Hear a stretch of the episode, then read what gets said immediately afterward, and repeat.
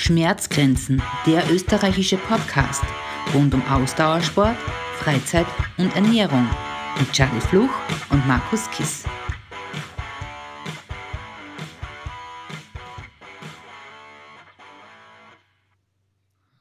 Hallo und herzlich willkommen zu einer neuen Folge von Schmerzgrenzen. Es begrüßen euch der Markus und der Charlie. Hallo und grüß euch auch von mir. Ich darf euch heute gleich unseren neuen Gast vorstellen.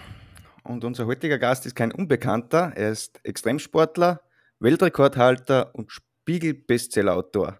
Man nennt ihn auch den deutschen Forrest Gump. Herzlich willkommen, Jonas Deichmann. Danke euch. Freut mich sehr, heute ein Gast zu sein. Von mir auch ein Hallo.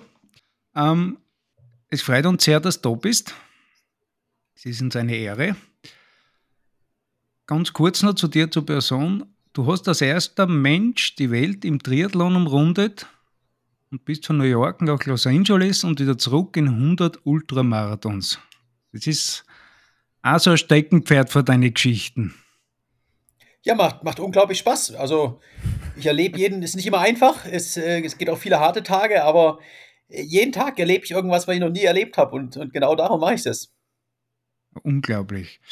Äh, wie bist du eingerutscht in die Geschichte? Also, wie, hast, wie hat das alles angefangen bei dir, dass du da in das wunderschöne Extreme gerutscht bist, sage ich mal ganz vorsichtig? Also ich komme schon aus einer Familie, wo äh, von klein auf, wir haben nonstop Sport gemacht. Wir sind äh, immer auch auf Abenteuern gewesen. Mein Opa zum Beispiel war Schlangenfänger in Afrika, das ist so ein bisschen auch Familientradition. Und äh, ich bin früher in der Jugend Radrennen gefahren, also ich komme auch vom Leistungssport und habe dann fürs Studium aufgehört, habe im Ausland studiert, habe im, Ausland dann im Studium kein Geld gehabt, aber, aber viel Zeit und wollte die Welt sehen, bin einmal um die Welt geradelt und dann kam so der Gedanke auf, warum eigentlich nicht Abenteuer und Leistungssport miteinander verbinden. Und wenn man das macht, kommt man bei der Frage raus, sag mal, wie schnell kann ich denn eigentlich mit dem Fahrrad einen Kontinent durchqueren?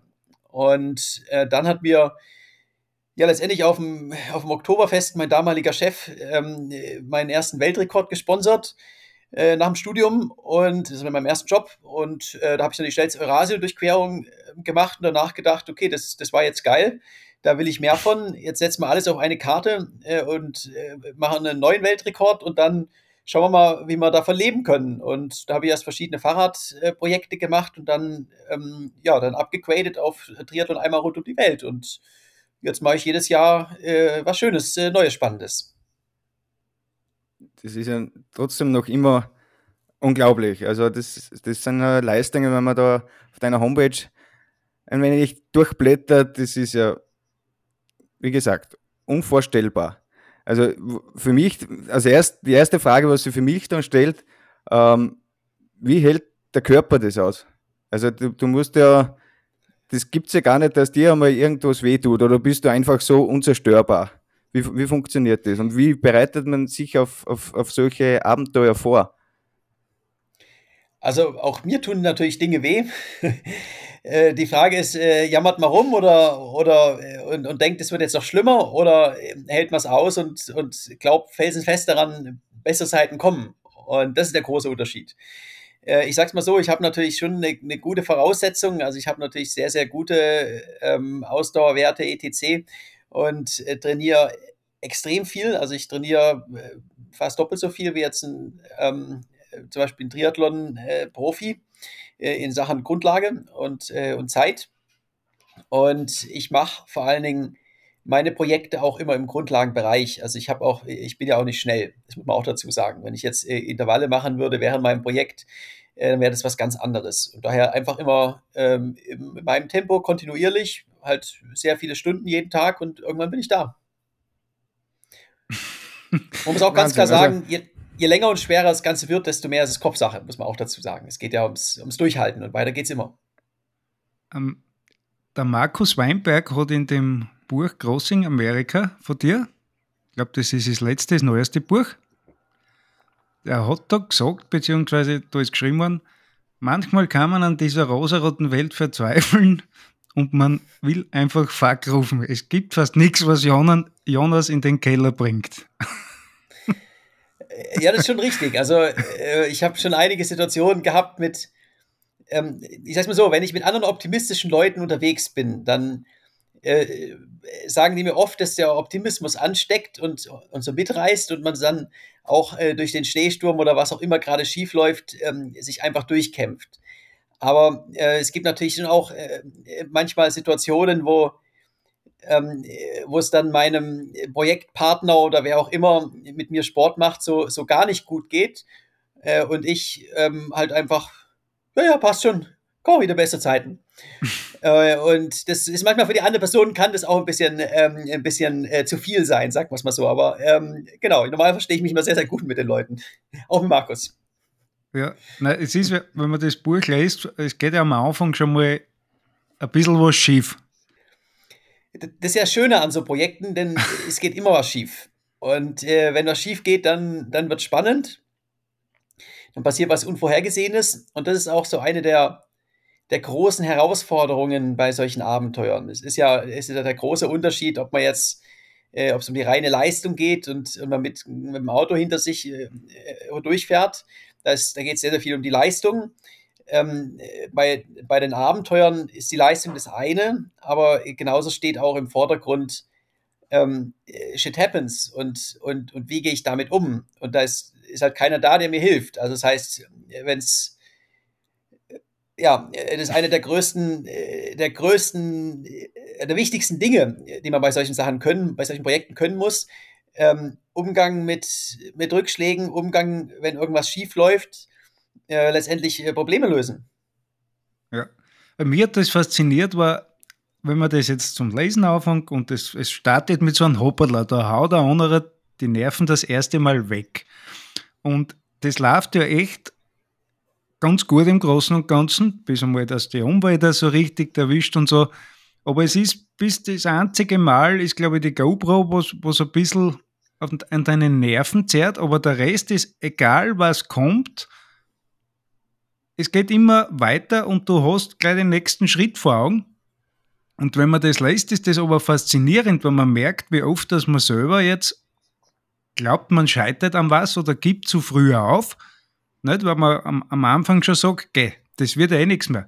Aber, aber das Buch, ist so positiv man durchlesen, weil man immer wieder sieht, und, und bei dir sind so jetzt wirklich Sachen, die was nicht alltäglich sind und was um was geht, weil du bist mitten in der Wildnis und, und da ist ein Tag lang einmal keiner, wenn es blöd hergeht und es hat 46 Grad noch dazu, nicht? Wo, wo bei uns ja jeder bei 30 Grad schon fast stirbt.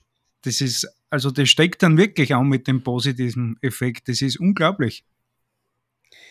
Das ist ja auch schöner. Also es ist ja, wenn man die halt die, die, diese positive Grundhaltung hat, dass es einfach immer weitergeht, dass immer bessere Zeiten kommen dann, dann stellt man das auch gar nicht in Frage, sondern ja, mir, jetzt heute habe ich, sind die Beine schwer und, und es ist, ist extrem heiß, aber wenn ich jetzt einfach weitermache, dann passt sich der Körper an und dann, dann kommen auch wieder bessere Zeiten.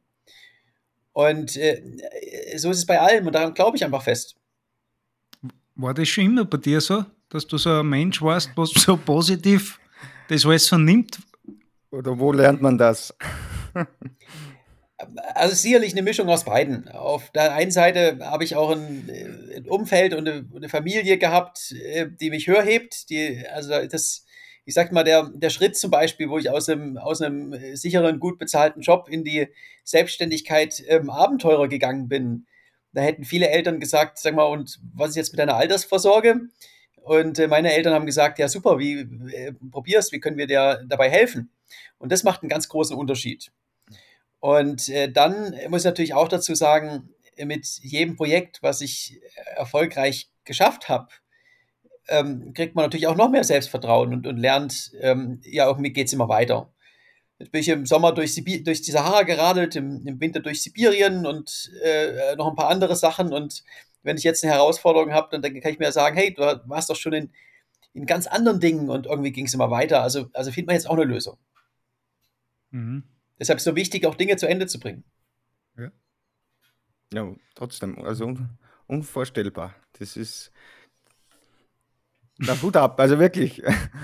Also ich, für mich ist es, ich, ich denke mir, wenn es bei mir mal ein wenig länger geht und es, es, es zwickt und zwackt irgendwo oder es ist einfach die Lust nicht vorhanden, wie schnell der Gedanke da ist, dass man sagt, äh, ich kürze jetzt ab, ich gebe auf oder ich, ich verschiebe das.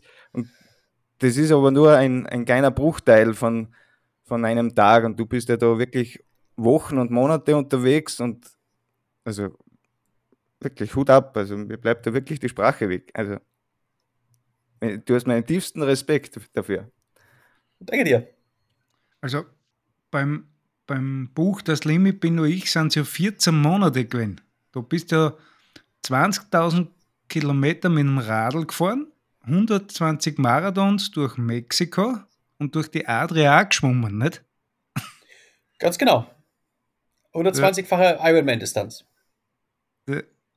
Das ist, wenn man jetzt so trainiert, wie wir so ein bisschen trainieren und so, oder, oder auch andere, das, also es geht dann nicht ein. Es, auch wenn du jetzt sagst, du hast das Tempo ist nicht sehr hoch, aber es ist ja trotzdem ein Wahnsinn. Das, kann man das mit, mit Grundlagen Ausdauer, jetzt du sagst, du trainierst das Doppelte wie andere, aber das ist ja noch immer weit weg von dem, oder? Oder kommst mit dem dann hin auf, auf das tägliche Pensum? Also ich sag mal so, ich nehme mal meine, meine Zahlen äh, vom Radfahren, äh, wo ich 2018 und 2019 noch Fahrradweltrekorde aufgestellt habe. Da bin ich jedes Jahr über 50.000 Kilometer geradelt. Und das größtenteils mit ähm, eben mit Bikepacking-Taschen dran. Also es ist, wenn du es jetzt mit einer normalen flachen Rennradtour vergleichen würdest, dann wären wir nochmal deutlich über 50.000 Kilometer vom Verhältnis her. Also ich trainiere schon äh, sehr, sehr, sehr viel. Und dann ist es aber vor allen Dingen auch, auch der Kopf. Also es ist einfach auch dieses, dieses Durchhalten, dass man einfach daran glaubt, äh, shit happens und, und jetzt geht's weiter und es kommen bessere Zeiten. Und wenn man was zwickt und man müde ist, dann, dann weitermachen und dann, dann wird es auch besser. Das äh, ist im, im Ultra-Ultra-Bereich irgendwann so. Du hast ja beim Laufen zum Beispiel hast ja Wagerl auch noch umgeschnallt. Das, was, was der Hulk zurückgehalten hat, zum Teil hast du ja dann, hast das ja nicht gezogen, sondern geschoben. Das ist ja nochmal eine Belastung und da hast du auch noch schauen müssen. Das ist alles zusätzlich. Jetzt auch, wenn man langsam läuft mit den Temperaturen und den ganzen Umständen und wenn man schaut, was so ist, den Tag, Tag über, was du so beschreibst, also das ist ja jetzt auch nicht irgendwie, dass man sagt, du nimmst nur Gels oder sonst was, oder? Das ist ja relativ oft, hast nur Nudeln gehabt und die sind dann noch äh, runtergefallen, wenn es blöd hergehauen ist und sonst eine Soße. Also das war jetzt vor allen Dingen in den USA natürlich ein Riesenprojekt, Problem beim letzten ähm, Abenteuer, weil äh, die USA, also man kann jetzt in New York oder Kalifornien natürlich auch ganz anständig essen, aber so in, in Kleinstadt Amerika, im, im mittleren Westen, äh, die haben halt, haben halt Burger und, und Pizza, aber jetzt keine gute Pizza, sondern halt so wirklich so Tankstellen, Fastfood und äh, McDonalds und ähm, also es gibt kein gutes, gesundes Essen. Es ist halt alles wirklich Fastfood von allerschlechtester Qualität.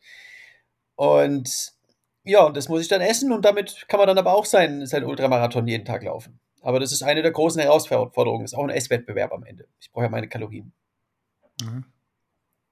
Muss man der Körper auch aushalten, nicht? Sage ich jetzt einmal. Aber wenn man schaut, was man bei uns so konsumiert und, und äh, was für Qualität und was man nicht alles noch dazu nimmt, eben am Gels, Kohlenhydrate, Pulver und und und, das hast du ja alles nicht mit, oder? Aber du bist ja dann mit dem Rucksack weitergerannt und hast sogar die Ersatzschuhe hinterlassen müssen und trotzdem geht es weiter, nicht?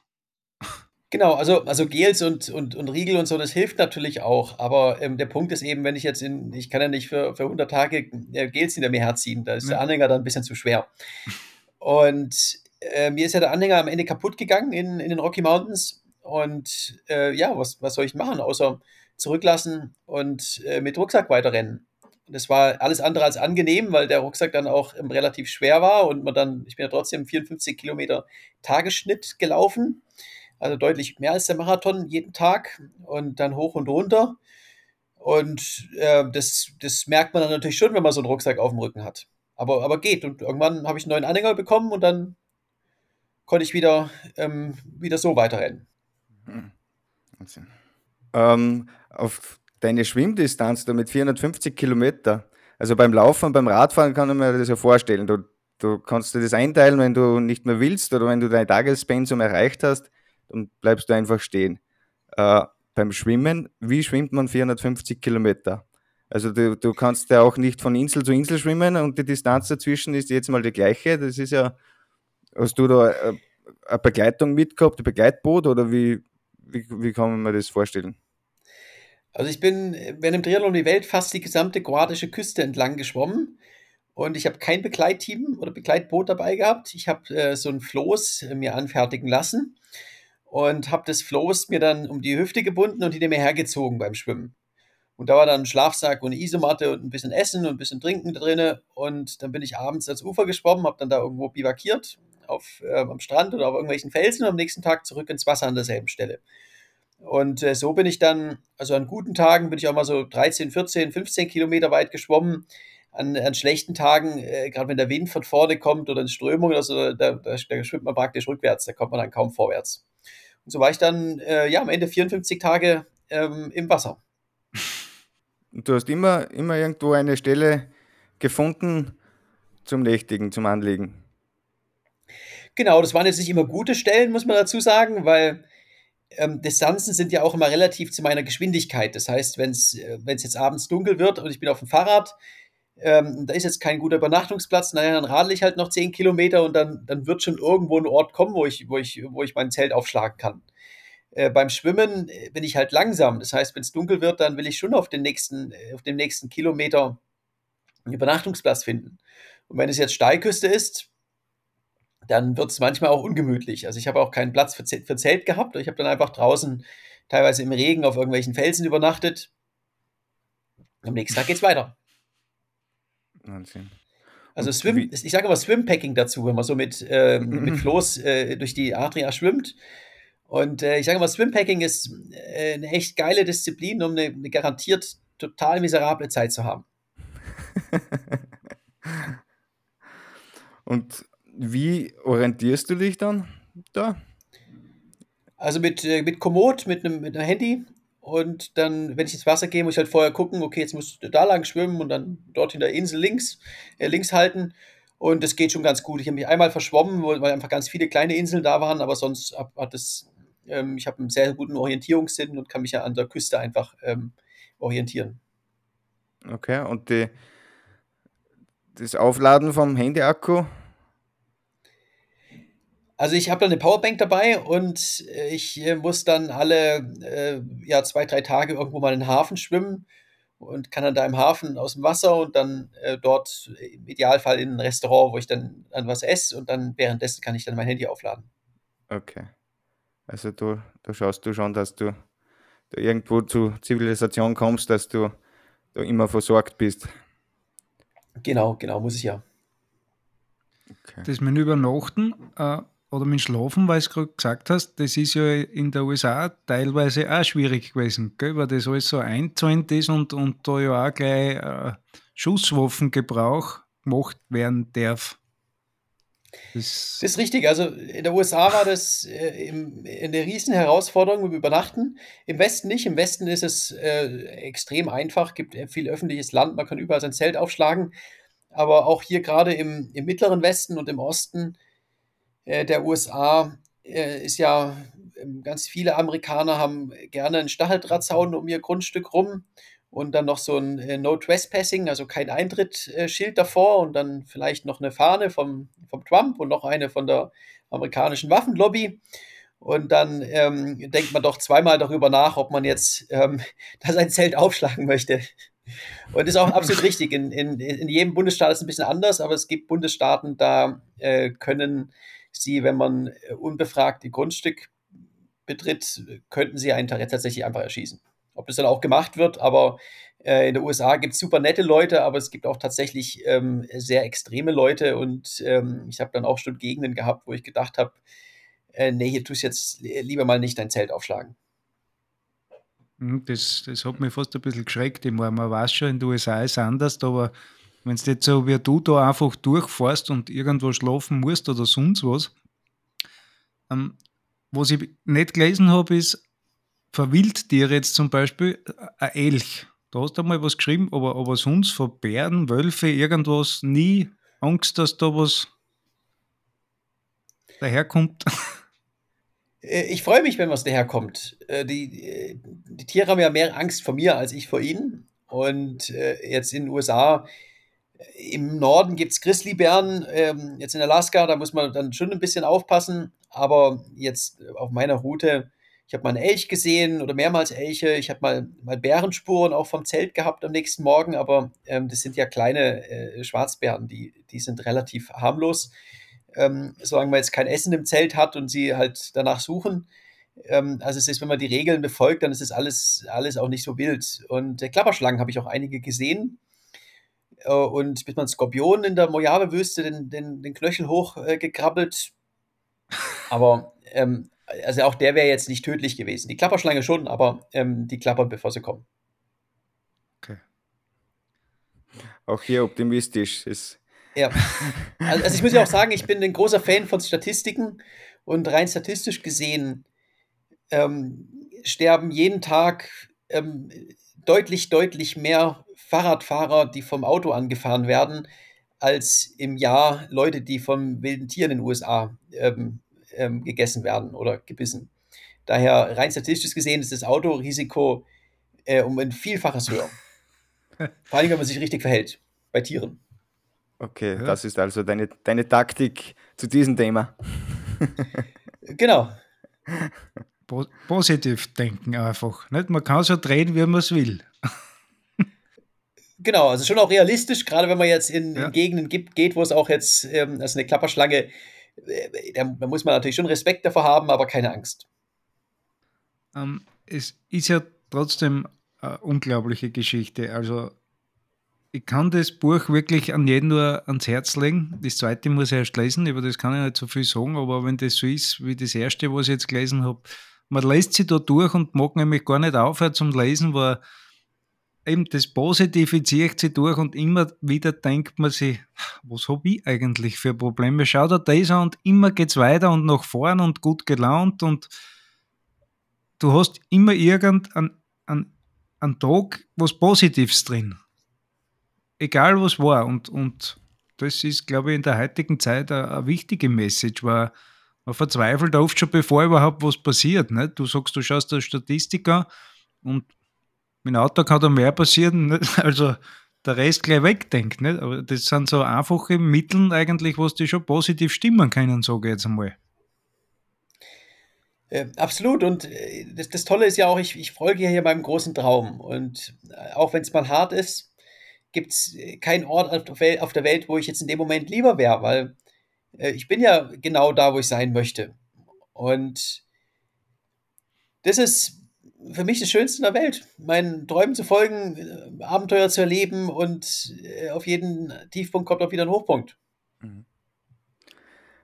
Ein Markenzeichen von dir ist ja auch deine Mütze vom Forrest Gump wie, wie siehst du dich äh, oder wie, wie siehst du die Verbindung zu Forrest Gump oder wie kam es dazu?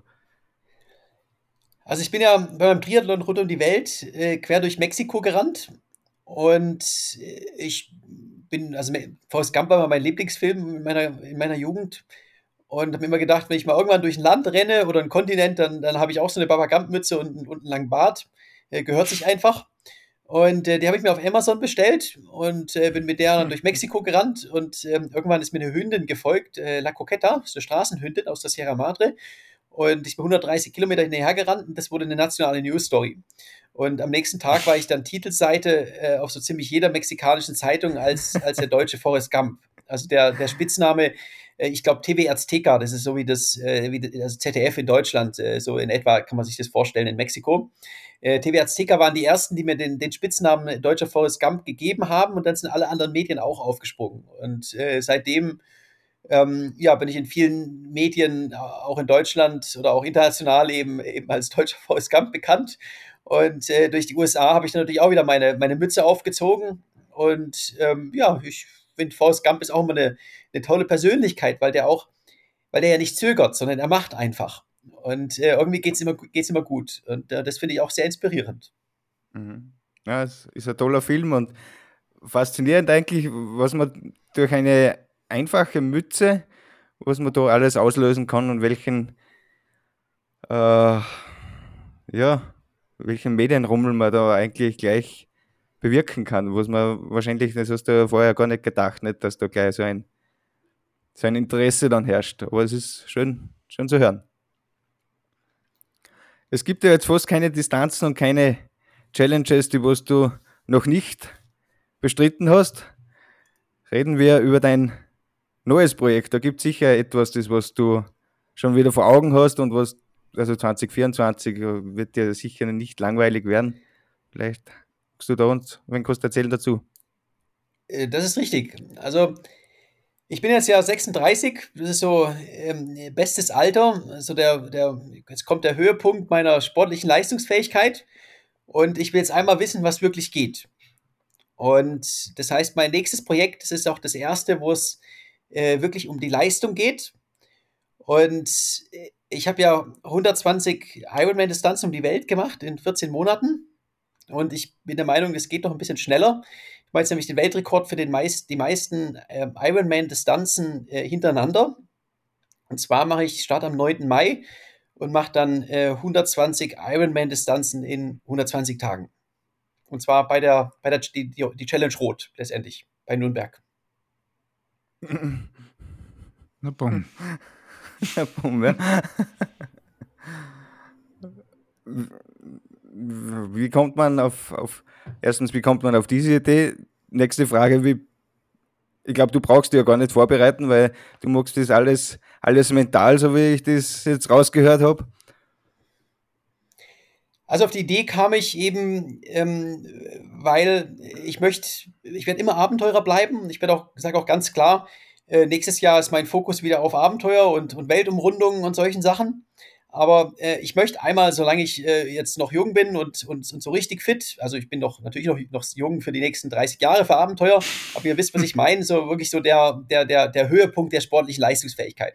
Und jetzt ist der Zeitpunkt, um einmal zu wissen, was, was machbar ist. Und da gibt es ja nichts Besseres als, also eine Ironman-Distanz ist ja schon so das, das schwierigste, sag ich mal, Mainstream-Sport, die Mainstream-Sport-Event. Es gibt natürlich noch irgendwelche extremen Ultraläufe oder so weiter, aber so das größte, um man jetzt so, sag ich mal, Breitensport ist jetzt nicht ganz, aber ihr, ihr wisst, was ich meine. Mhm. Und ähm, ich habe ja 120 um die Welt gemacht, also daher auch diese Verbindung. Äh, warum nicht 120 hinter, hintereinander? Und äh, so bin ich auf die Idee gekommen und habe mir dann gedacht, wo könnte man das machen? Äh, zu Hause oder, oder irgendwo anders? Äh, nein, äh, natürlich in Rot, wo der, der weltgrößte Triathlon stattfindet und äh, ist ja so ein Spektakel und auch die ganze Region lebt ja für den, für den Triathlon. Und da bin ich dann 120 Tage auf der Originalstrecke unterwegs und äh, nehme auch teil am, an der richtigen Challenge Rot. Das ist für mich äh, Nummer 60, die, die Halbzeit. Da starte ich dann mit den Profis und hänge dann halt noch, noch 60 extra Runden dran. Also 59 zum Aufwärmen. genau, 59 zum Aufwärmen, dann einmal, einmal Vollgas mit den Profis und dann äh, nochmal 60 extra Runden hinten dran. 60 also, zum Auslaufen dann. also, wenn ich, ich werde dort nie am Start stehen, aber wäre ich dort Teilnehmer und ich würde dort starten, dann stehst du neben mir oder kommst du dann dahergelaufen oder dahergeradelt und erzählst mir, dass du schon die 60. Runde hinter dir hast, dann glaube ich, würde ich stehen bleiben und aufhören. Oder spätestens, wenn du mir dann sagst, dass du noch 60 Runden, also noch 60 Ironmans vor dir hast, äh, also ich würde, keine Ahnung.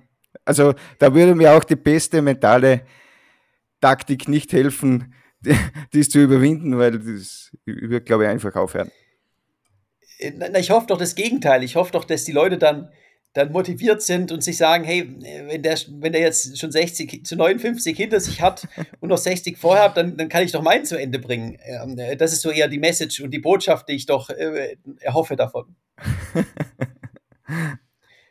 Und äh, ihr seid übrigens auch gerne eingeladen. Ich habe ja, ihr habt ja 120 Tage Zeit, euch einen Tag auszusuchen, um mal, um mal mitzumachen entweder einen ganzen oder auch als Staffel. Äh, suchtet euch noch einen dritten dazu und dann macht er eine schöne Staffel für einen Tag. Das Kugelschreiber notiert. notiert.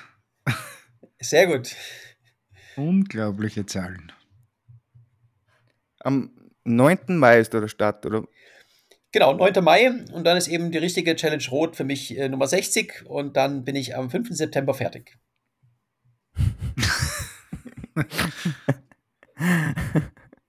also eigentlich nicht zum Lachen, weil das wie, wie gesagt, unvorstellbar. Also du, du bevor, ja, du be, bevor, einen, bevor einen das motiviert, kommt kurz der Selbstzweifel an einem, nicht? Weil das muss man dann so verarbeiten erst. was möglich ist und, und was man selbst also nur zusammenbringt. Aber du hast, du hast mich gerade mit diesem Satz vorhin richtig motiviert dazu. Also der Gedanke aufzugeben ist jetzt weg, sondern jetzt bin ich richtig motiviert, um in den 120 Tagen da in, zumindest eine Staffel zusammenzubringen. Markus, du als Radlfahrer, ihr als Läufer, wir brauchen noch einen, einen Schwimmer. Dann, Schwimmer. Das bringen wir wahr zusammen, da war es ja schon wenn. Also das, das klingt richtig, richtig cool. Und ich bin dann schon Feuer und Flamme. Also bei mir geht das ziemlich schnell und da werden wir schon was zusammenbringen. Sehr gut, dann, dann sehen wir uns im Sommer in, in Rot. Ja. Wahnsinn. Gibt es keinen Druck mehr, vermutlich. Nö. Ähm, wegen am Forest Gump möchte ich noch kurz was sagen. Äh, da gibt es sogar auf der Strecke, wo es der Forest Gump gelaufen ist, du bist, die bist ja abgelaufen und da gibt es ja auch ein Foto an einem Platz, wo der Forest Gump auch gestanden ist im Film, oder? Genau, das Monument Valley äh, ist auch ein ganz, ganz toller, äh, toller Ort. Und das ist so das mit das bekannteste aus, die bekannteste Szene aus dem Forrest Gump-Film, weil er da nach seinen dreieinhalb Jahren äh, Laufen dann plötzlich einfach stehen bleibt mit, mit den ganzen Leuten hinter, hinter sich und, und aufhört. Sagt, er ist jetzt müde, er geht jetzt nach Hause. Und äh, da bin ich natürlich auch durchgelaufen. Und es ist, ist auch ganz lustig, weil das ist erstmal, also es ist wirklich ein spektakulärer Ort und äh, ist ziemlich einsam. Also es gibt kaum Verkehr, kaum Leute, kaum Autos, äh, landschaftlich wunderschön. Äh, und dann kommt man eben an diesen einen genauen Punkt, das ist auch so ein großes Schild, äh, VS Gump Viewpoint, also genau die, der Ort, wo es gedreht wurde. Und da sind dann Reisebusse und Campervans und Touris, die alle ein Selfie machen. Und ähm, äh, genau, da muss man dann erstmal vorbei und dann hat man wieder seine Einsamkeit. Und du hast aber nicht aufgehört, sondern du läufst und läufst und läufst und läufst und läufst und läufst. Ich wollte ja noch nach New York. Ja. Aber auch nachdem es dann vorbei war, läufst du noch immer weiter. Also du hast nicht vor, dass du aufhörst zum Laufen, allgemein oder. Nichts was Wunderschönes. Also ich, ich, äh, wenn ich keinen Sport mache, mal ein, zwei Tage, dann fehlt mir richtig was. Und äh, Laufen und Radeln sind schon äh, meine Lieblingsdisziplinen, aber ich mache mach gerne ganz, ganz viele andere Sachen, am liebsten draußen. Und äh, ich kann mir jetzt für die, die nächsten Jahrzehnte nichts anderes vorstellen als ähm, Abenteuer und, und Sport. Ja. Ist auch was Schönes. Nicht? Und überhaupt, wenn man das in den Stil macht wie du, dann auch schon, kann man sagen, lebt davon, oder? Äh, genau, also ich lebe mittlerweile auch, auch davon, von in allererster Linie Sponsoren und, und Vorträge, vor allen Dingen auch ähm, einfach Keynotes zum Thema Motivation, Resilienz bei Unternehmen, dann äh, ja, Bücher, Filme und ja, davon am Ende kann ich dann auch, auch leben und ist auch, ist auch gar nicht so teuer, so, so Abenteurer sein. ja. Aber hast, hast du, das wollte ich fragen, hast du da Bargeld mit oder, oder zahlst du mit Plastik unterwegs? Weil so viel Geld kannst also, du ja nicht mitnehmen, nicht eigentlich? Also ich habe zwei Kreditkarten und äh, habe immer so ein bisschen Cash, äh, Cash dabei, aber muss man auch ganz klar sagen, äh, ich bin jetzt in über 100 Ländern äh, gewesen und Deutschland ist schon eins der, ähm, der letzten zehn, was die Kreditkartenakzeptanz angeht. Äh, Österreich ist, glaube ich, ein kleines bisschen besser, aber ähm, prinzipiell kann man äh, in den USA und auch äh, vielen Schwellen- und Entwicklungsländern ähm, viel besser mit Handy und Kreditkarte zahlen, als es jetzt bei uns der Fall ist. Okay. Also, auch wenn es ein bisschen abgelegen irgendwo ist, ist kein Problem. Absolut, also man kann, kann wunderbar mit, mit Kreditkarte bezahlen. Das ist wirklich so.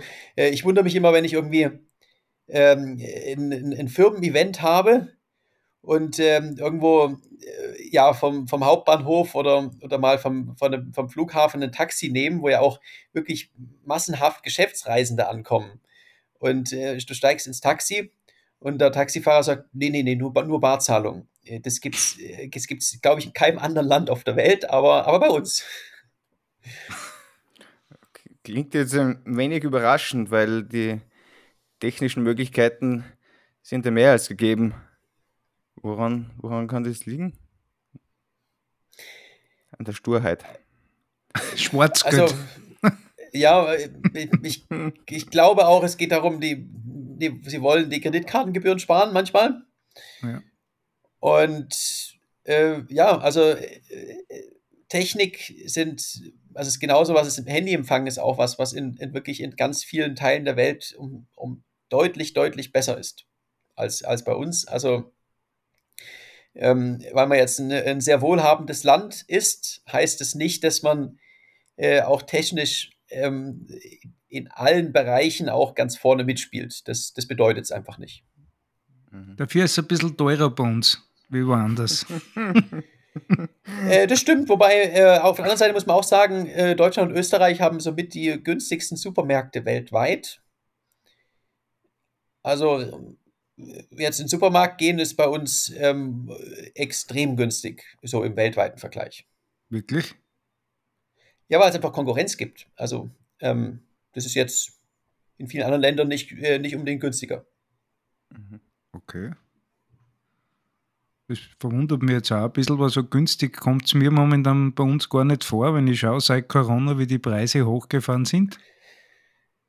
Äh, das ist richtig, aber äh, das ist trotzdem in, in jetzt in den USA sowieso, aber auch in, in ganz vielen deutlich ärmeren äh, Ländern äh, sind halt andere Sachen dann günstiger. Da gibt es dann halt auf dem Markt äh, günstige Sachen, die Mieten sind ein bisschen niedriger, äh, das Benzin und so weiter, aber, mhm. Äh, aber Lebensmittel im Supermarkt sind ähm, bei uns auch im weltweiten Vergleich sehr, sehr günstig.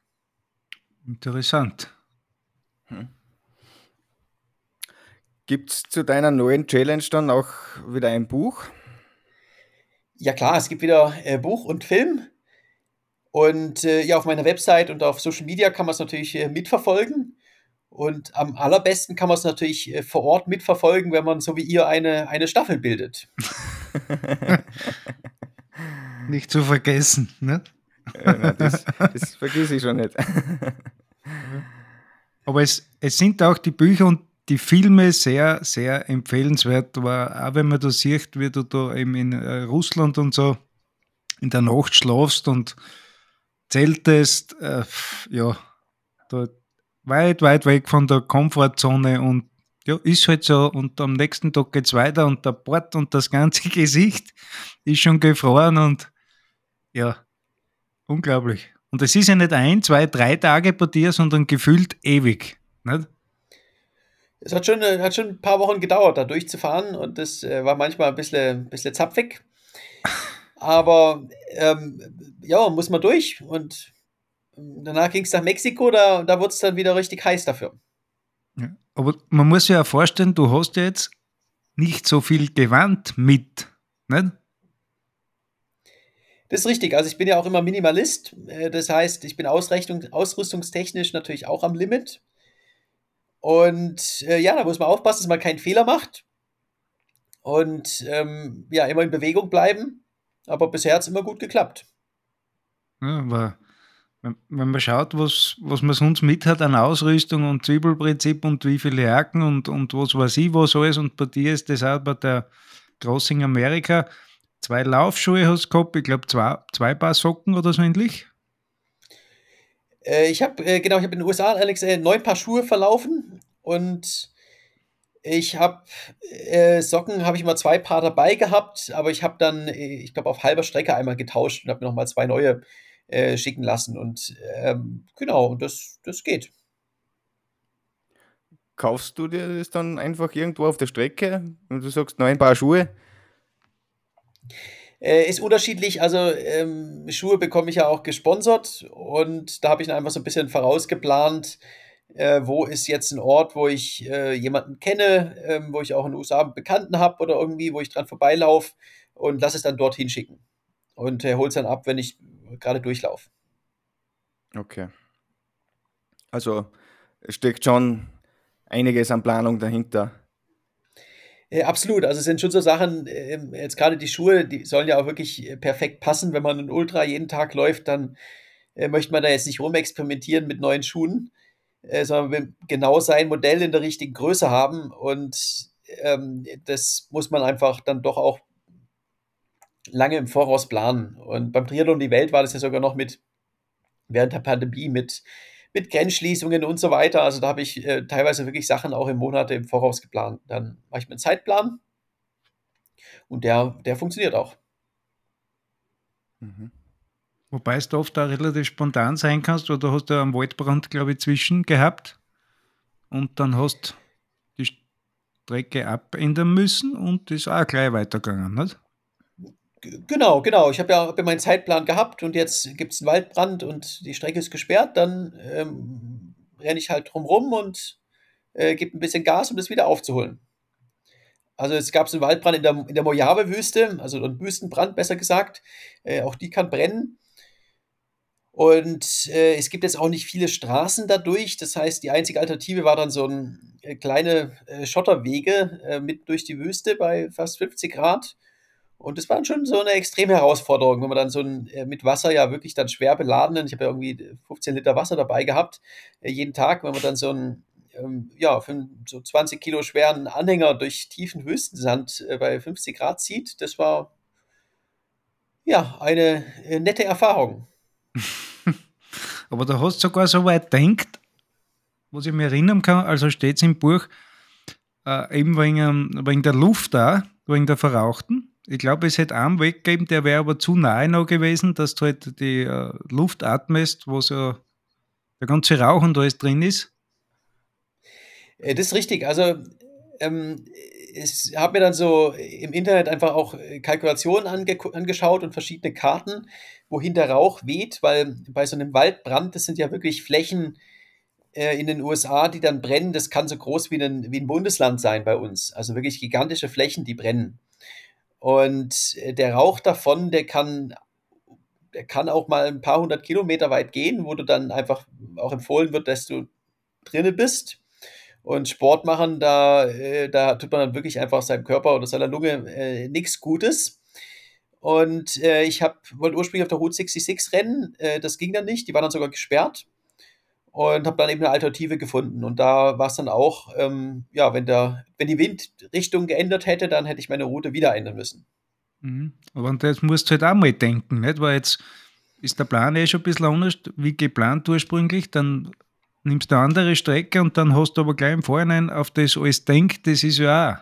Also hat mich schon wieder ein bisschen fasziniert, weil ein anderer denkt da gar nicht drauf, rennt einfach und dann hast du vielleicht den Schmarrn benannt, nicht? Absolut vorausplanen und ähm, einen guten Plan haben und trotzdem immer bereit sein, ihn sofort anzupassen, wenn es nötig ist. Ist, ist wahrscheinlich äh, eine Gabe von dir, was ein großer Teil ist, dass du solche Sachen machen kannst, sage ich jetzt einmal. Aber das kann sicher ja, absolut. nicht jeder. Also muss man schon auch klar sagen, wenn man in so extreme Bedingungen und Gegenden geht, dann, dann, dann muss da schon eine gute Planung dahinter sein. Und trotzdem ist auch diese Entscheidungs, ähm, ja, diese Entscheidungsfähigkeit, wenn, wenn was schief läuft, ähm, ist genauso wichtig. Also äh, wenn ich in einer, in einer Krisensituation bin, dann, dann muss ich eine Entscheidung treffen. Mhm. Und äh, ich habe nicht alle Infos, aber ich brauche eine Entscheidung. Was oder was vermisst du da am meisten bei so, wenn du so unterwegs bist? Weil ich denke mal, irgendwas muss ja durch, auch durch deinen Kopf gehen also ich bin, ich bin prinzipiell gerne allein und auf meinen Abenteuern. Ähm, ja, Freunde und Familie vermisse ich natürlich ähm, manchmal und ähm, so, eine, so eine tolle ähm, italienische ähm, Espresso-Maschine. Weil äh, in vielen Gegenden gibt es halt echt keinen guten, guten Kaffee. In den USA ist der Kaffee äh, also grausam. Ähm, es gibt natürlich ein paar gute Coffeeshops, aber in den meisten Gegenden ist es einfach so ein äh, Brühwasser äh, Filterkaffee von allerschlimmster, verwässerter Qualität. Und äh, daher, wenn ich so einen Gegenstand mitnehmen könnte, ähm, wenn das Gewicht egal wäre, dann wäre das so eine, eine schöne italienische ähm, Espressomaschine. Siebträgermaschine ordentlicher, nicht? Ganz genau. Und, und du hörst Podcasts unterwegs, oder? Äh, genau, also gerade ähm, USA ist ja der Westen, ist ja wunderschön.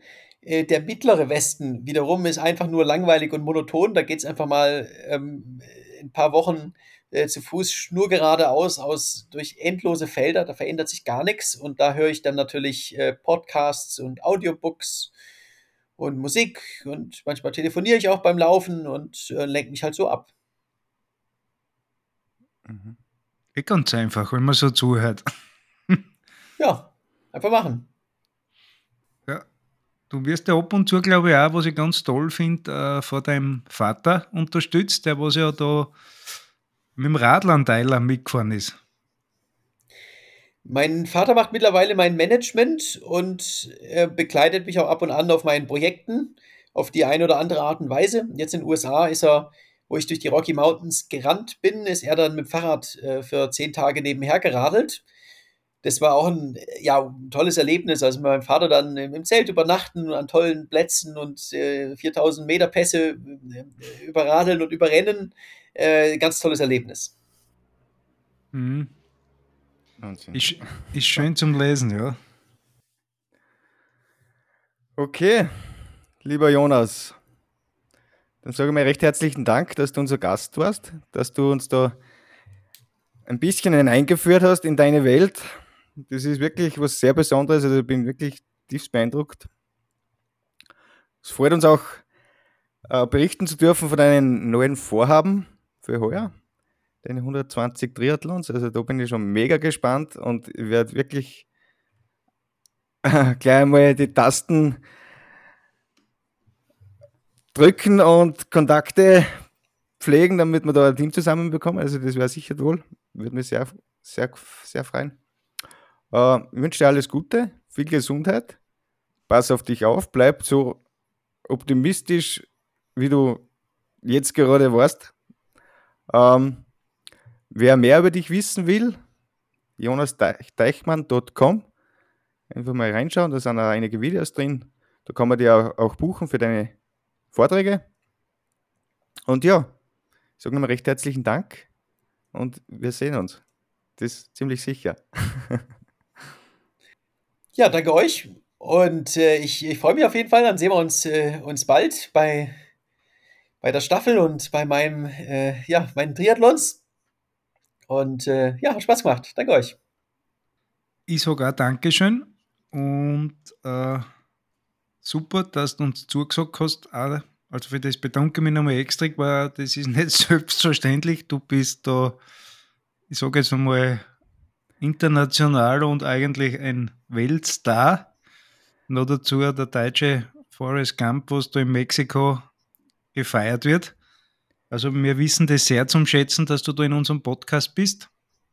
Freut uns auch, dass wir das neues Projekt erfahren haben und bleib so, wie es bist. Ich glaube, dass du da draußen mit deinen Büchern sehr viel Leute glücklich machst und auch sehr viel Leute aufbaust, wo es jetzt gar nicht mit Sport da haben muss, sondern ich glaube, deine Bücher zum Lesen tut an jeden gut, weil da so viel Positives drin ist und andere Sachen ganz klein und unwichtig erscheinen lässt.